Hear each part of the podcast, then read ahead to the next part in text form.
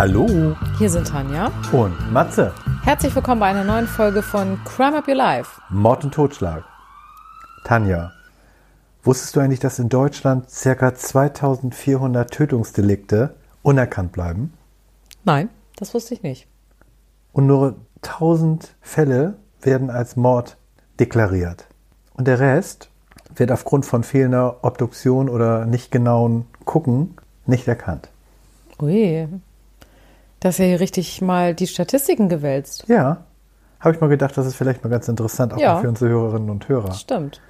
Ja, Tanja, jetzt können wir mal mit dir gleich weitermachen. Ja. Mit deiner Kurzgeschichte. Ja, mit dem ungelösten Fall. Wobei ich ehrlicherweise sagen muss, ich glaube, so wirklich ungelöst ist er eigentlich gar nicht. Es geht um einen sehr aktuellen Fall aus Kalifornien und zwar um die Mai Milite. Ich weiß nicht genau, wie man sie ausspricht. Die 1981 geboren wurde und mit ihrem Mann Larry drei Kinder hat. Und Ende 2020, also wie gesagt, relativ aktuell, hat der Larry herausgefunden, dass sie eine Affäre hat und dass sie die Scheidung möchte. Aus dem Bekanntenkreis hatte man auch schon gehört, dass sie wohl von Larry auch regelmäßig geschlagen wurde und die Ehe schon länger sehr problematisch war. Und am 7.1. gegen 17 Uhr wurde sie das letzte Mal gesehen. Und zwar, nachdem sie bei einem Scheidungsanwalt war. Und zwei Tage später, am 9.1., wurde sie von ihren Eltern als vermisst gemeldet. Und ich habe ja gerade gesagt, so richtig ungelöst ist der Fall nicht, weil, wenn wir uns mal ein paar Dinge angucken, dann denke ich, ist aus meiner Perspektive zumindest ein Verdächtiger sehr eindeutig. Es gibt Videoaufnahmen vom 8.1., das heißt ein Tag nach ihrem Verschwinden, wo man sieht, wie der Larry sein Fahrzeug so parkt, dass das Heck nicht zu sehen ist von der Kamera. Das heißt, er macht was am Kofferraum, aber man kann nicht sehen, was. Also du denkst, dass er da vielleicht eine Leiche einlädt? Ich könnte es mir ehrlich gesagt vorstellen. Okay. Von demselben Tag gibt es Videoaufnahmen und Tonaufnahmen von einem Nachbarn, der gegen 20.30 Uhr irgendetwas anderes aufgenommen hatte. Und auf diesem Video hört man mehrere Schüsse. Das heißt also Schüsse in der Nähe des Hauses. Und an dem Abend haben die drei Kinder ganz lang abends im Garten gespielt. Wo man jetzt sich überlegen könnte, ob er eben dafür gesorgt hat, dass die Kinder im Garten sind, solange er mit seiner Frau im Haus ist. Mittlerweile wurde er verhaftet und zwar am 19.10.2021 wegen Mordverdacht. Und als man dann seine Computer etc. sich angeschaut hat, hat man Hinweise gefunden darauf, dass er jemanden bezahlen wollte für den Mord an seiner Frau. Und am 8.1., dem Tag, an dem das Handy seiner Frau nicht mehr zu orten war, hat er ganz viele Anfragen rausgeschickt und jetzt kommt's an sogenannte Hexer und hat die gebeten, mit Zauberei dafür zu sorgen, dass seine Frau einen Unfall hat oder ähnliches, damit er sich für immer um sie kümmern kann. Am 9.1. hat er aber schlagartig damit aufgehört. Und man hat ganz viele Google-Anfragen von ihm gefunden, wo er giftige Pflanzen gesucht hat. All diese Dinge sind auf jeden Fall sehr verdächtig und somit muss ich persönlich sagen, ich gehe davon aus, dass er das war. Aber offiziell ist dieser Fall noch ungelöst. Ja, Tanja, also da muss ich mich dir anschließen. Ich würde auch sagen, dass da doch schon der Täter Ja, eigentlich feststeht. Ist, ne? ja. Mhm. Gut, aber das ist nicht unsere Aufgabe, das zu lösen. Stimmt. Aber wir können es ja mal weiter verfolgen, wie es dann ausgeht. Ja. So, Tanja, heute mal ganz ungewöhnlich. Kein Fall von einem Prominenten in dem Sinne und auch kein Fall aus deutschen Lande. Und zwar, mein Täter kommt aus Amerika und wurde am 13. März 1933 geboren. Sein Name Donald Gaskins. Sagt ihr dir was? Nee, der Name sagt mir nichts. Und zwar Gaskins wuchs sehr turbulent auf, denn seine Mutter hatte zahlreiche wechselnde Liebhaber, die Gaskins gern schikanierte und auch körperlich misshandelte. Er war nur 1,50 Meter groß, was wohl auch ein Anreiz hierfür gegeben hat.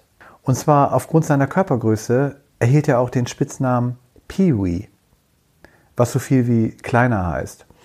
Er selbst behauptete später, dass er seinen wirklichen Namen erst als Teenager erfuhr. kann ich mir irgendwie nicht vorstellen. Du? Ich kann mir das auch nicht vorstellen. Der war ja auch in der Schule und überall und musste da seinen Namen ja. sagen. Seine schulische Bildung war von Streitigkeiten der Klassenkameraden geprägt. Mit elf Jahren hatte er da keinen Bock mehr drauf und verließ die Schule. Kurze Zeit später fand er bereits Arbeit in einer Autowerkstatt und lernte dort zwei Jungen kennen, mit denen er ein Trio bildete, und zwar das sogenannte Trouble Trio. Die drei zogen um die Häuser, brachen Gebäude ein, stahlen und misshandelten hin und wieder auch mal einen Jungen. Einfach so zum Spaß. Bei einem Einbruch wurden sie erwischt und kurz danach hat sich das Trouble Trio aufgelöst. Und zwar Gaskins war nun alleine weiter unterwegs und setzte die Einbrüche in Gebäuden fort. Bei einem stümperhaften Einbruch wurde er von einer Frau erwischt. Er griff sich kurzerhand eine Axt, die dort zur Befreiung bei möglichen Feuerausbruch in so einer Glasbox hm. war, und schlug sie auf den Kopf. Er vermutete, dass er die Frau getötet hat und flüchtete. Da die Frau nicht gestorben war und ihn kurzer Zeit später identifizieren konnte, kam er in eine Besserungsanstalt. Auch hier war seine Größe von nur 1,50 Meter Anlass für Hänseleien und die Opferrolle. Unter anderem wurde er von einer Gruppe von 20 Jungen nacheinander vergewaltigt. Damit ihm dies und weitere Taten in Zukunft erspart blieb, suchte er sich ein, zwei Jungen, für die er für sexuelle Dienste zur Verfügung stand. Als Gegenleistung baten sie ihm dann Schutz. Mit 18 kam er dann aus der Anstalt und kurze Zeit später heiratete er und wurde Vater einer Tochter. Er musste jetzt ja sein Leben irgendwie finanzieren und begann dann eine neue Sparte, und zwar die Sparte des Versicherungsbetrugs. Unter anderem bezahlte ihn eine Familie, dass er dessen Plantage niederbrannte. Und so eine ähnlichen Sachen hat er häufiger gemacht. Und bei einem Brand erwischte ihn ein Mädchen dabei und auf die ging er mit einem Hammer los und hierfür bekam er sechs Jahre wegen versuchten Mordes. Seine Freiheit und auch seine Ehe war erstmal so mit futsch, weil die Frau hat sich natürlich getrennt von ihm. Jetzt war er bereits 20 und das war auch der Zeitpunkt, wo er seinen ersten Mord tätigte. In der Haft wollte er natürlich jetzt nicht wieder als Peewee gelten und die Opferrolle spielen, somit schnitt er einen einen x-beliebigen Mitgefangenen die Kehle durch und ließ es als Notwehr aussehen. Hierfür musste er, ich sage mal in Anführungsstriche, nur drei Jahre länger sitzen. Mhm. Nach einem missglückten Fluchtversuch kam er letztendlich 1961 aus dem Gefängnis frei. 1963 heiratete er erneut. Schlag bei Frauen hat er ja scheinbar gehabt. Ja. Und dann vergewaltigte er eine Zwölfjährige und kam in seiner Bewährungszeit wieder für fünf Jahre in den Bau. Und nach der Freilassung wurde er ein komplett anderer Mensch. Ein Mensch, der sich das Töten fortan zur Tagesordnung gemacht hat. Und seine Taten wurden immer brutaler und grausamer mit der Zeit. Tanja, du hattest es ja letztes Mal schon mit sehr, sehr brutalen Tätern zu tun. Mhm. Und ich finde, dieser Täter, der toppt das Ganze noch. Das werde ich euch kurz noch einmal erläutern. Und zwar begann er Anhalterin zu töten. Sein erstes Opfer war eine Frau, die er beim Fahren um Sex bat. Sie erwiderte seine Frage mit einem spöttischen Gelächter. Dass er sie im Auto mehrmals vergewaltigt hat, sie anschließend mit einem starken Ast penetriert hat, bis ihr Intimbereich extremst verstümmelt war. Die bewusstlose Frau erschlug er letztendlich mit einem Ackerstein und versang sie im Moor. Dann spielte sich bei ihm ein gewisser Rhythmus von sechs Wochen ein, in dem er eine Frau tötete. Er begann immer hemmungsloser zu werden und seine Opfer immer länger zu foltern. Darunter befanden sich auch ab und zu Männer. Er beherrschte die Kunst der Folter und somit hielt er seine Opfer oft mehrere Tage am Leben. Das ist auch krass, oder?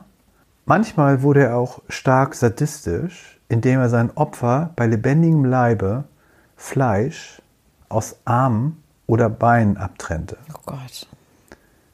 Was sie dann teilweise selbst essen mussten. Oh. Oder was er auch gemacht hat, was nicht weniger grausam ist für die Opfer, er selbst schnitt sich ein Teil aus dem Körper und verspeist es vor den Augen mhm. seiner Opfer. Das ist nicht krass. Total. Und für Gaskins war kein Geschlecht immun. Entlang der Autobahn von Carolina häuften sich Leichen. Mhm. Ich möchte jetzt an dieser Stelle nicht auf alle Morde eingehen, aber eine Doppeltötung sticht bei seinen Taten auch recht hervor. Und zwar hat er eine Freundin, die Doreen Dempsey, die Mutter eines zweijährigen Mädchens, und zwar Doreen wollte die Stadt verlassen und sich von Gaskins zum Busbahnhof fahren lassen. Statt zum Bahnhof zu fahren, fuhr er in ein Waldgebiet und vergewaltigte dort Doreen, die übrigens zu diesem Zeitpunkt erneut schwanger war. Er tötete sie dann und auch das zweijährige Baby, vergewaltigte und tötete es. Beide begrub er zusammen. Inzwischen war er 42 Jahre alt und hat in den letzten sechs Jahren ununterbrochen getötet. Darüber hinaus beging Gaskins auch Auftragsmorde. Eine Frau heuerte ihn an, ihren Ehemann zu töten. Dies hat er auch getan und wurde von der Frau danach erpresst, dass sie auch mit ihrem Leben bezahlen musste. Tanja, solch jemanden sollte man auch lieber nicht erpressen, oder? Ja, habe ich auch gerade gedacht. Äh, und dann gab es auch noch Taten, wo er Hilfe bei der Entsorgung der Leichen benötigte, weil er da mehrere gleichzeitig umgebracht hat. Mhm. Und da hat er sich einen ehemaligen Knastmithäftling besorgt und der hat ihn da unterstützt. Mehrere Male sogar. Und nach dem Mord an einer 13-Jährigen stießen die Behörden auf Gaskins und durchsuchten seine Wohnung. Hier wurde von der 13-jährigen Kleidung gefunden.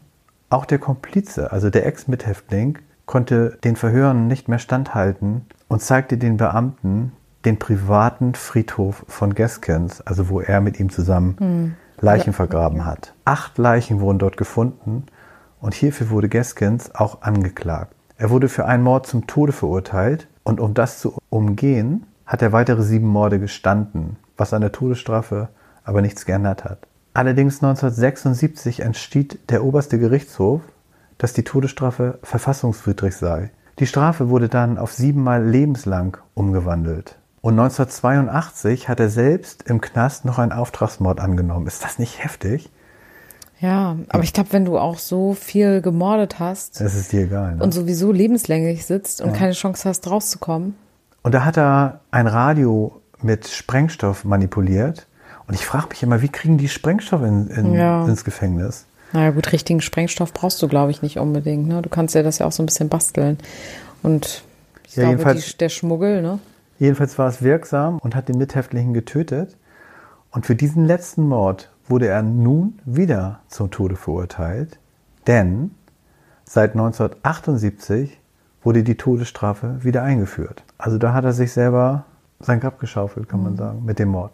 Und dann kam der Tag der Hinrichtung und er versuchte diese Hinrichtung hinauszuzögern, indem er sich die Pulsadern aufschnitt. Also scheinbar hing er doch schon am Leben. Ne? Mhm. Ne? Er kam dann am selben Tag noch mit frisch genähten Narben auf dem elektrischen Stuhl. Am 6. September um 0.05 Uhr starb dann Donald Pee Gaskins. Tanja, und er beging ja die ganzen Morde laut seiner Begründung, weil ihm das bei seinen Depressionen half. Und er selbst hat auch gesagt, er hat über 100 Menschen mhm. getötet. Hörte sich ja auch eher danach an, so wie du es beschrieben hast. Ja, vor allem, wenn die ganze Autobahn darunter, ja. die ganzen Leichen, die sie da gefunden haben. Und abschließend zu meinem Fall möchte ich noch einmal Gaskins zitieren. Er hat nämlich abschließend noch gesagt, wenn sie mich töten, werde ich sterben und mich an die Freiheit und das Vergnügen meines Lebens erinnern. Ich werde sterben in dem Wissen, dass andere kommen, um meinen Platz einzunehmen und dass die meisten von ihnen niemals erwischt werden. Donald Gaskins. Ja, Tanja. Die Autobiografie Final Truths, die kannst du übrigens bei Amazon für 319 Euro als gebundene Ausgabe kaufen. Oder, wenn dir die Taschenbuchausgabe reicht, bekommst du sie schon für 165 Euro.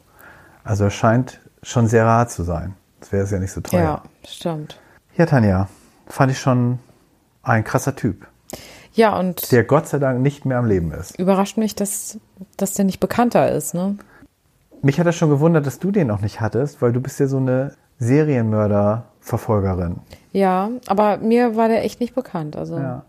war, war Aber jetzt kennst neu. du ihn. Ja, richtig. Jetzt Du wirst ja bestimmt noch mal ein bisschen drüber lesen. Definitiv, Kann ich mir vorstellen, ja. Ja, Tanja, dann kommen wir jetzt zu deiner Geschichte. Ja, und ich habe letztes Mal ja schon eine wirklich brutale Geschichte gehabt, muss ich sagen. Und ich bin diesmal tatsächlich auf eine ähnliche gestoßen. Und was mich aber an dieser Geschichte so, also unsere Fälle sind in der Regel ja immer verstörend, aber was mich so besonders verstört hat, ist, dass es sich in diesem Fall um vier Mörderinnen handelt. Und dann auch noch im Alter zwischen 15 und 17. Oh, das ist krass jung. Ja, und zwar geht es um den Mord an der zwölfjährigen Shanda Shara. Und der Dreh- und Angelpunkt ist eigentlich die Melinda Loveless. Die war zu dem Zeitpunkt, wo sich das Ganze abgespielt hat, und zwar sind wir da im Jahr 1992, 17 Jahre alt, beziehungsweise jung, muss man ja sagen, und hatte 1990 ihr Coming Out gehabt. Und zwar hatte sie kurze Zeit später ihre Freundin kennengelernt, und zwar die Amanda. War sehr, sehr glücklich mit ihr, aber die Amanda war zu der Zeit auf derselben Highschool wie die Shanda, von der ich eben schon erzählt habe. Das Von dem späteren Opfer. Opfer, genau. Und die Amanda und die Shanda haben sich sehr, sehr gut verstanden, haben sich Liebesbriefe geschrieben und die Melinda ist da irgendwann hintergekommen und ist unglaublich eifersüchtig geworden. Klar. Sie hat dann angefangen, selbst angefangen, andere Mädchen zu daten, aber hat einen unglaublichen Hass auf die Shanda entwickelt und hat auch in ihrem gesamten Freundeskreis immer und immer wieder gesagt, dass sie der Shanda eine Lektion erteilen möchte. Und um diese Lektion zu erteilen, hat sie drei ihrer Bekannten bzw. Freunde zusammengesucht. Und zwar die Laurie Tackett, die Hope Rippey und Tori Lawrence. Die Lawrence und Rippey kannten zu dem Zeitpunkt die Loveless noch gar, gar nicht, aber sie waren eben mit der vierten sozusagen im Bunde befreundet. Und die Melinda hatte dann alle motiviert, zu dem Haus von der Shanda zu fahren. Und sie hatte da erstmal gar nicht viel erklärt. Sie hat nur zweien gesagt, geht bitte an die Tür und sagt ihr, ihr wollt sie abholen, ihr seid Freunde von der Amanda, also von ihrer Freundin. Das heißt, sie sollten sie aus dem Haus locken. Hat sie ihr eine Falle gestellt. Genau, sie haben ihr eine Falle gestellt. Das erste Mal, als sie dort waren, hat die Shanda gesagt, sie kann jetzt nicht, weil ihre Eltern noch da sind. Sie sollen noch mal kurz nach Mitternacht kommen. Ach, das war abends. Das war abends und die Melinda ist total wütend geworden und hat im Auto schon gesagt, ich kann es kaum abwarten, sie zu töten. Oh. Zu dem Zeitpunkt hat es aber noch niemand so ernst genommen, obwohl sie ein Messer hatte. Und dann, und diese, dieses Bild finde ich auch schon so unheimlich, die Melinda hat sich hinten auf dem Rücksitz unter einer Decke versteckt mit dem Messer in der Hand. Und um kurz nach Mitternacht sind zwei wieder zum Haus, haben sie rausgelockt. Sie hat sich dann hinten hingesetzt und hat die Melinda erstmal gar nicht entdeckt unter dieser Decke. Und die anderen beiden haben dann angefangen, ihr ein paar Fragen zu stellen zu ihrer Beziehung zu der Amanda. Und als sie dann angefangen hat zu reden, ist die Melinda quasi unter der Decke hervorgesprungen mit dem Messer. Oh Gott, Und da hat sie sie sich ja schon richtig erschreckt. Also diese Vorstellung, in diesem Auto zu sitzen und das zu erleben, finde ich äh, ganz, ganz schlimm. Ja. Und sie haben dann auf dieser Autofahrt schon angefangen, sie sollte dann ihren BH ausziehen und die Fahrerin hat auch ihren BH ausgezogen und während sie gefahren ist, hat sie dann den BH zum Beispiel des Opfers angezogen. Also die haben einfach Getauscht so. ja, aber so ganz irre Sachen halt gemacht auf dieser Fahrt und haben die ganze Zeit eben dabei die Shanda auch psychisch einfach total terrorisiert. Das sollte eigentlich nur so ein Spaß werden da so, ne?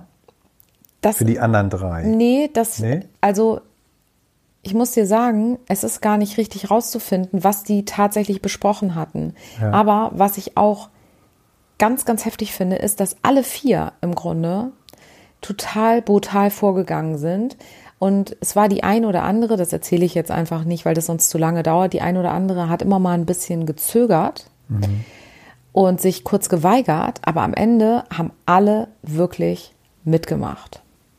Das war so ein Gruppenzwang dann auch. Ja. Und die sind halt ziemlich viel umhergefahren und unter anderem sind sie zum Witch's Castle, also Hexenschloss, gefahren. Das war so ein altes Steinhaus und haben sie da festgebunden. Und dann haben sie ihr Ring abgenommen, die Uhr und haben das so untereinander verteilt. Und das war auch eine ganz makabere Situation. Die hatte so eine Mickey Maus Uhr. Und die hat dann so eine, ich sag mal, lustige Musik gespielt. Dann musst du dir vorstellen, die haben angefangen, auf sie einzuprügeln, während sie da angebunden war. Und die eine hat sich diese Mickey Maus Uhr umgebunden und zu dem Lied getanzt. Krass. Ne? Es ist Ja. so einfach wie in so einem Film, so eine ganz irre Situation. Später sind sie in einen Wald gefahren. Die Shanda musste sich bis auf die Unterwäsche ausziehen und dann haben die Melinda und eine weitere Mittäterin auf sie eingeprügelt. Sie haben ihren Kopf so oft gegens Knie gehauen, dass sie sich quasi, sie hatte eine Zahnspange, ihren ganzen Mund mit ihrer Zahnspange aufgeschnitten hat. Und dann hat Melinda versucht, sie zu töten, indem sie ihr das Messer an den Hals gehalten hat. Aber das Messer war total stumpf. Und dann haben sie angefangen, einfach wild auf sie einzustechen, so lange bis sie bewusstlos war und haben sie in den Kofferraum gelegt.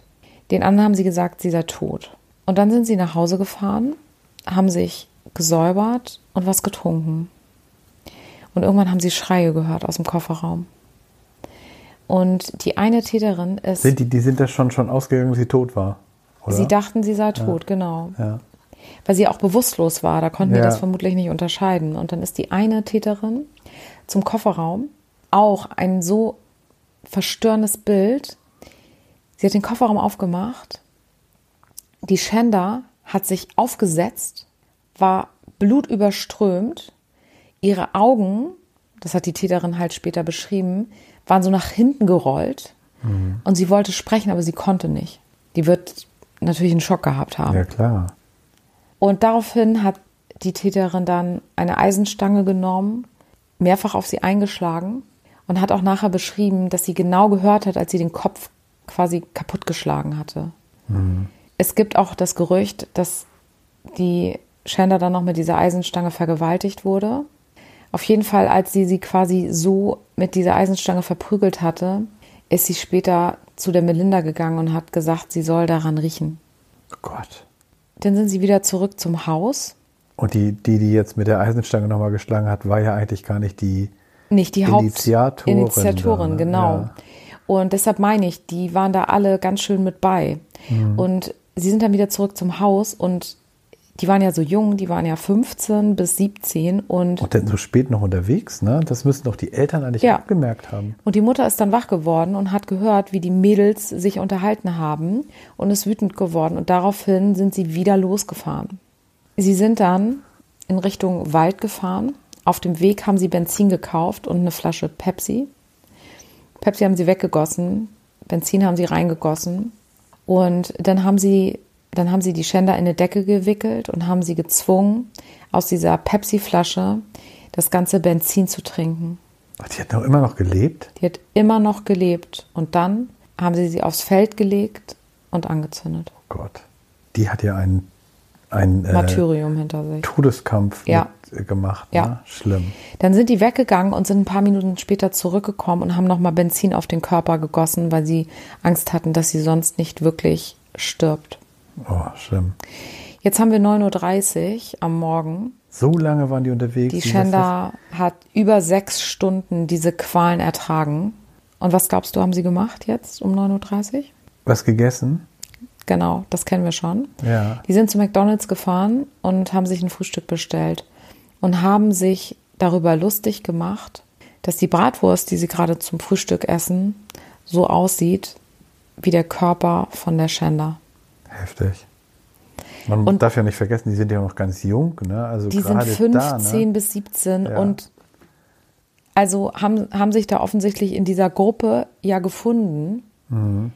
dann haben sie angefangen, die Geschichte unter Freunden rumzuerzählen und unter anderem haben sie die Geschichte auch der Amanda erzählt. Ja. Und die konnte das natürlich nicht glauben, ist ja klar, wenn jemand Ja, äh, sowas erzählt. Waren die denn noch zusammen, die anderen beiden?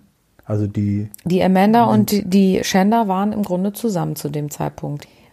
Und die Amanda konnte das natürlich nicht glauben und zum Beweis sind sie mit ihr zum Kofferraum gegangen, denn da konnte man die Socken von der Shanda noch sehen und überall blutige Fingerabdrücke.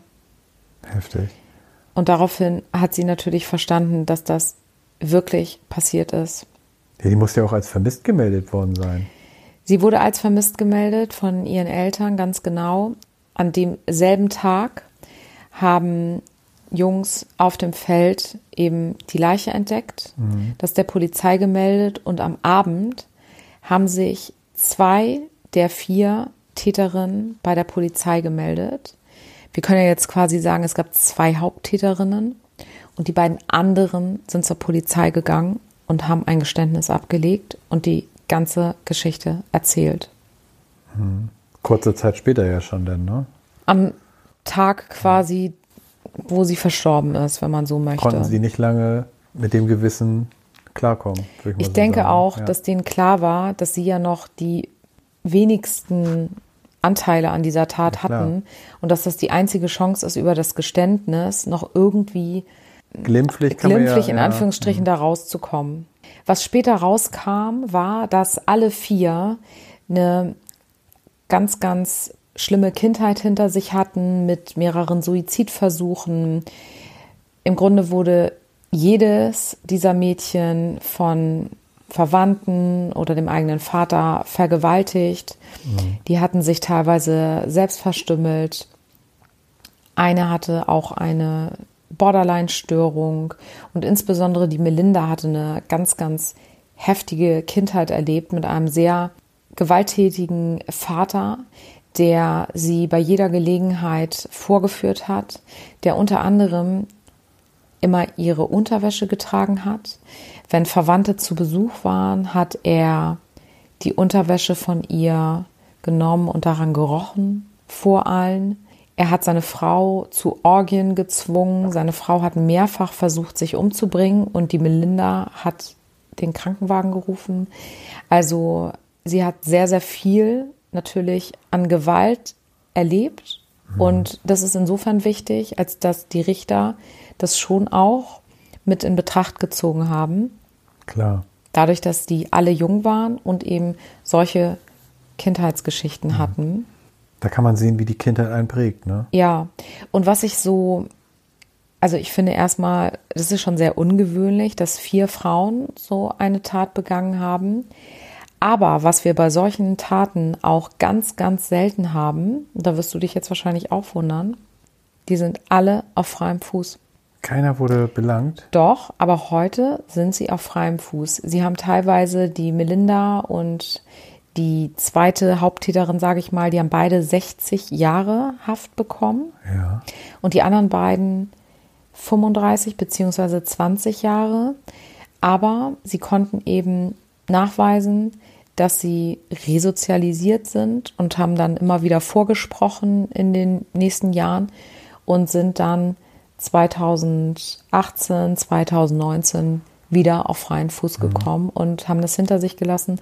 Und die Mutter von der Shanda, die hat tatsächlich auch in gewissem Maße der Haupttäterin Melinda verziehen und hat die auf eine gewisse Art und Weise unterstützt bei ihrem Resozialisierungsprogramm, während der Vater von der Shanda mit 53 verstorben ist. Und die Mutter hat gesagt, er ist am gebrochenen Herzen gestorben, denn in dem Moment, wo seine Tochter tot war, hat er angefangen, so sehr zu trinken, dass er einfach versucht hat, darüber sich quasi selbst umzubringen. Und das ist ihm auch gelungen, in Anführungsstrichen. Das heißt, auch beide sind sehr unterschiedlich damit umgegangen, aber sie hat in gewissem Maße verziehen. Sie wurde da auch sehr für angegangen. Aber sie hat gesagt, das ist meine Tochter und ich habe damit quasi meinen Frieden gemacht. Ja, Tanja.